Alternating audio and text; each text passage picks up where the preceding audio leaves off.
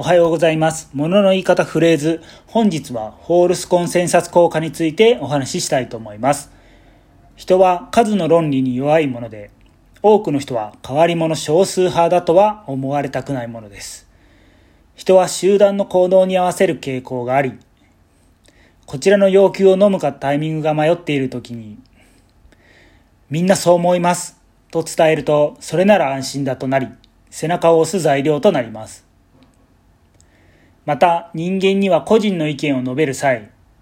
普通だったらや、みんな言ってるなど、自分と同じ考えのはずという思考の偏見がかかっていることがしばしばあり、また集団で物事を討議する際、参加者にこのようなフォールスコンセンサス効果が強くかかっていることによって、適切な判断が下せなくなるということも認識を置いて